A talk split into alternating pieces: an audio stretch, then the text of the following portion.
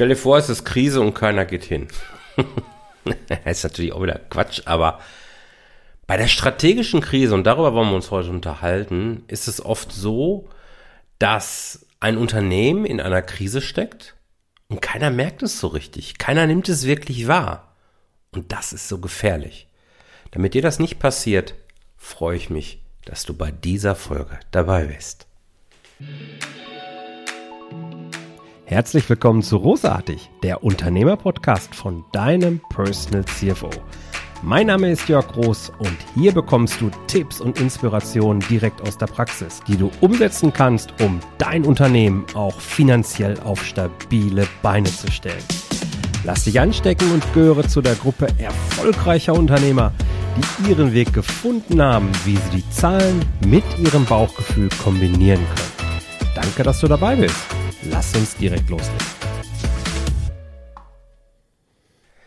Ja, hello, hello. Also, wie beim letzten Mal angesprochen, geht es heute darum, die erste Phase einer Krisenentwicklung wirklich etwas näher zu beschreiben, dir klare Signale zu geben, woran du erkennst, ob dein Unternehmen in dieser Krisenphase bereits ist, ob nicht ob es vielleicht schon viel weiter fortgeschritten ist, das erkennst du dann in den nächsten beiden Folgen, wo es dann eben um die Phase 2 und 3 einer Krise gibt.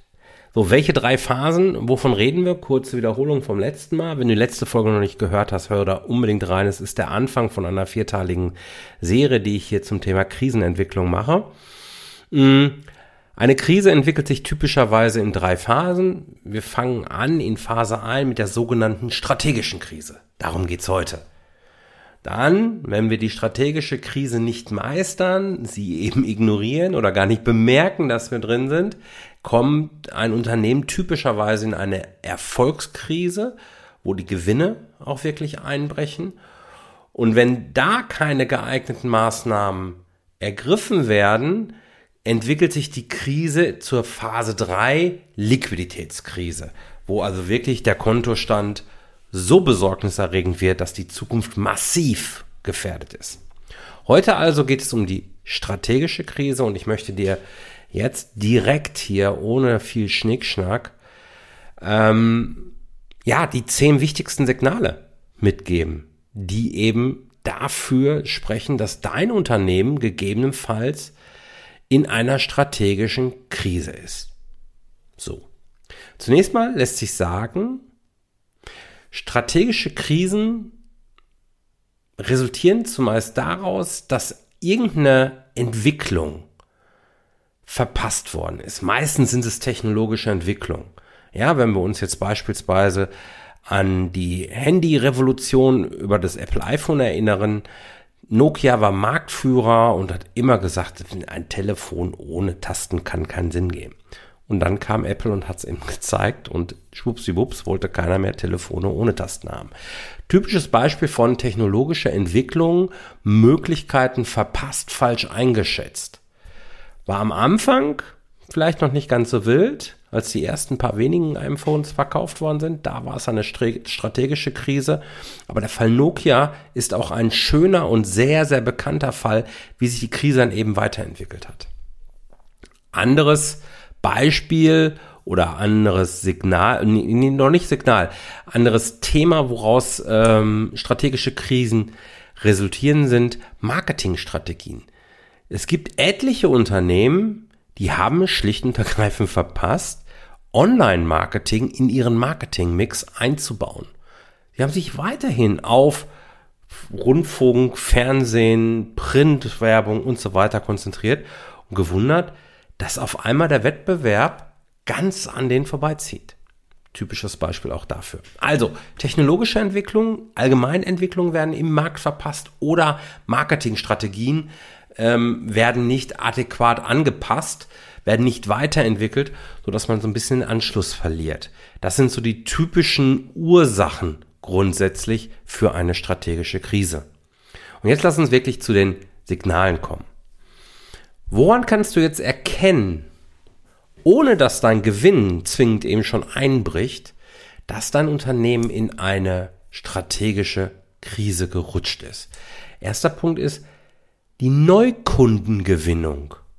Also da, wo es eigentlich um den Ausbau des Geschäftes geht, die bricht ein. Du gewinnst einfach nicht mehr so viele Neukunden. Oder eben auch Signal 2, du hast vielleicht zwar neue Angebote am Markt, mit denen du wachsen möchtest als Unternehmen, aber deine Kunden nehmen sie nicht an. Die Abschlussquote ist viel geringer, als du es in der Vergangenheit gewohnt warst.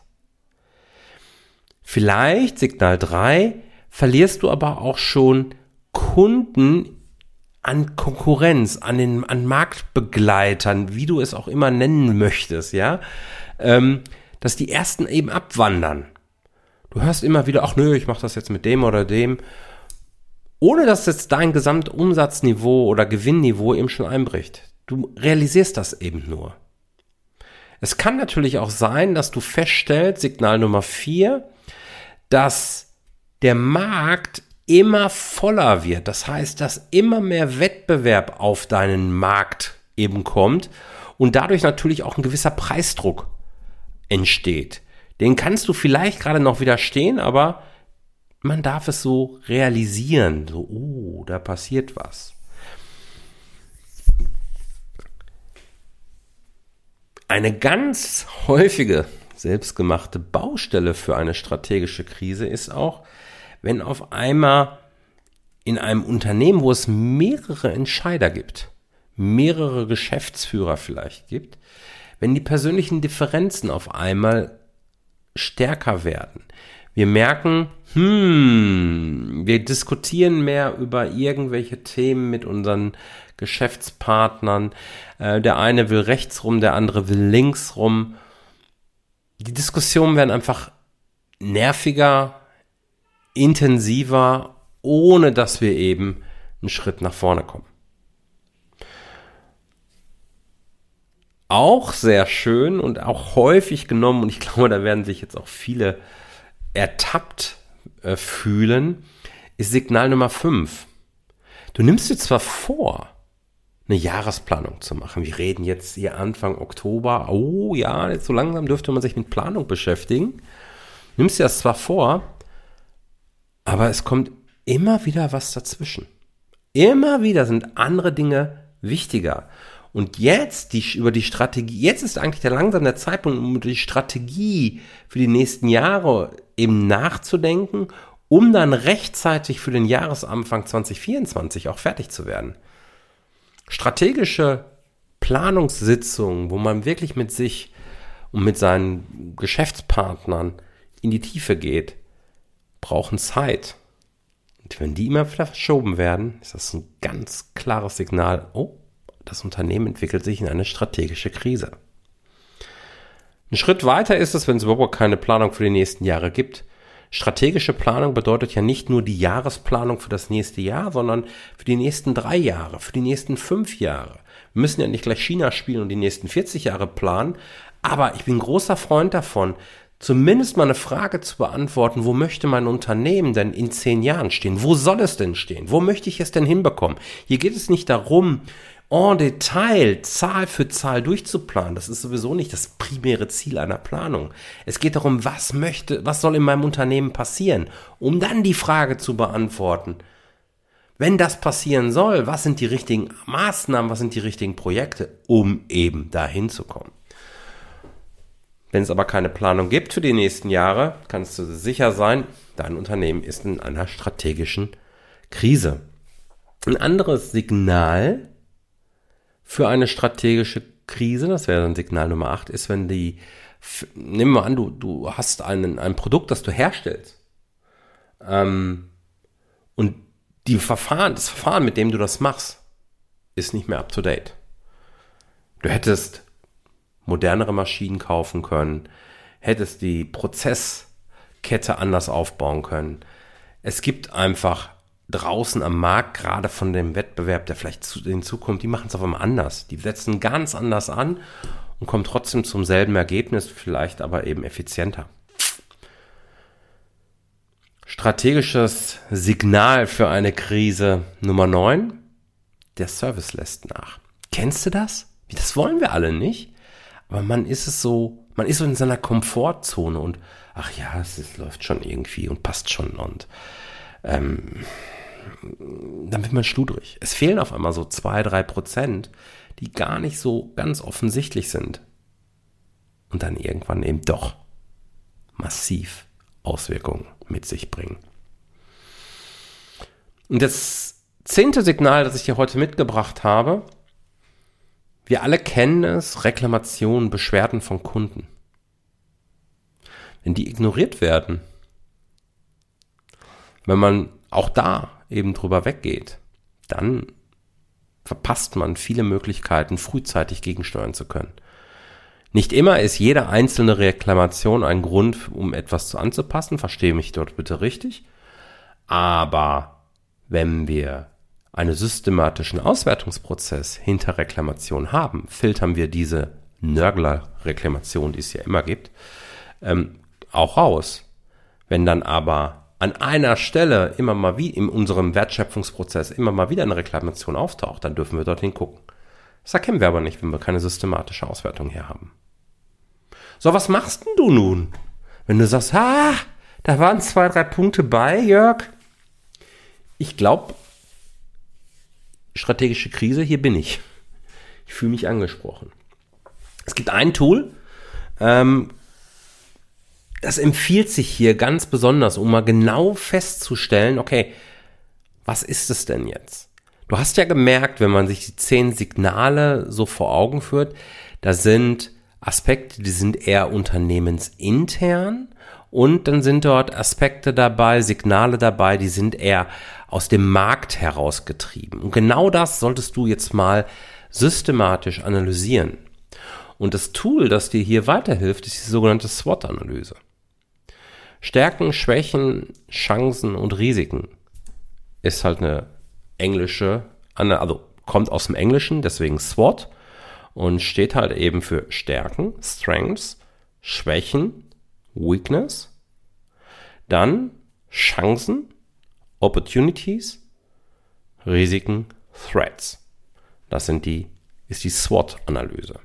Und worum es hier geht, ist halt eben, dass man eben sagt, okay, welche Stärken und Schwächen hat dein Unternehmen?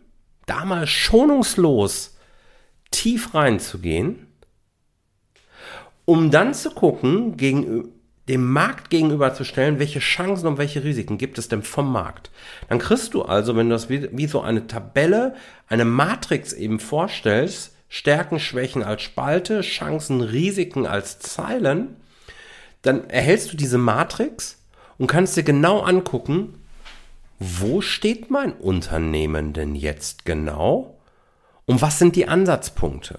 Es ergeben sich unterschiedliche Strategiefelder, wo du jetzt angreifen kannst. Diese Klarheit kann dir massiv helfen, um eben aus einer strategischen Krise herauszukommen. Es ist elementar wichtig, da eben dann auch schonungslos offen zu sein.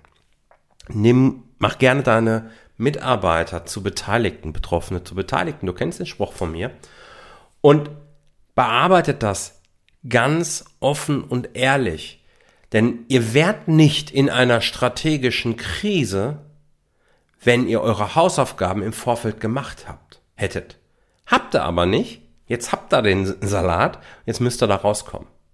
Und das Schöne ist, wenn man sich die Früherkennungstreppe nochmal vor Augen führt, von der ich beim letzten Mal auch gesprochen habe, Jetzt ist es ja noch relativ früh. Ihr habt ja noch viele Optionen und auch noch viel Handlungsspielraum und viel Zeit letzten Endes überhaupt zu agieren. Wenn ihr diese Chance aber verpasst, wird der Druck größer und die Handlungsoptionen werden geringer. Also beschäftigt euch mal oder beschäftige dich mal mit der SWOT-Analyse und für die mal für dein Unternehmen gegebenenfalls durch und setzt darauf, auf den Ergebnissen aufbauend, eine Strategie an, wie ihr als Unternehmen aus dieser Phase wieder rauskommt, so dass ihr bald schon wieder richtig grinsend dort sitzt und sagt, ja, die anderen spielen Krise und uns geht's gut. Ich würde mich freuen, wenn dir diese Episode dabei vielleicht den kleinen entscheidenden Impuls gegeben hat und ja, dich zurück in die Erfolgsspur führt. Also, viel Erfolg. Ich hoffe, idealerweise bist du ja nicht in der strategischen Krise. Ansonsten hoffe ich, dass du in dieser Krise bist, in dieser Phase der Krise bist, weil das ist eigentlich noch cool. Da werden die Ärmel hochgekrempelt und da hast du noch viele Handlungsoptionen. Ich wünsche dir viel Spaß. Und wenn Fragen sind, dann melde dich. Und wenn du beim nächsten Mal sagst, okay, jetzt kommt die Erfolgskrise, da hätte ich vielleicht noch die eine oder andere Frage, denk dran, schreib mir gerne. Ich freue mich auf dein Feedback, schreib mir eine Nachricht, eine E-Mail, wie auch immer und stell deine Frage, dann kann ich das hier einbauen. Ansonsten gibt es beim nächsten Mal die Erfolgskrise. Auch wieder Signale und was können wir tun. Ich freue mich auf dich, wünsche eine tolle Woche, bin raus für heute. Ciao, ciao, der Jörg. Vielen Dank, dass du dabei warst. Wenn dir diese Folge gefallen hat, dann vergiss nicht, diesen Podcast zu abonnieren. Und wenn du das nächste Mal eine gute Freundin oder einen Freund triffst, dann vergiss nicht, von Großartig, dem Unternehmer-Podcast vom Personal CFO zu erzählen. Mein Dank ist dir sicher und bis dahin bleib erfolgreich und sei großartig. Dein Jörg.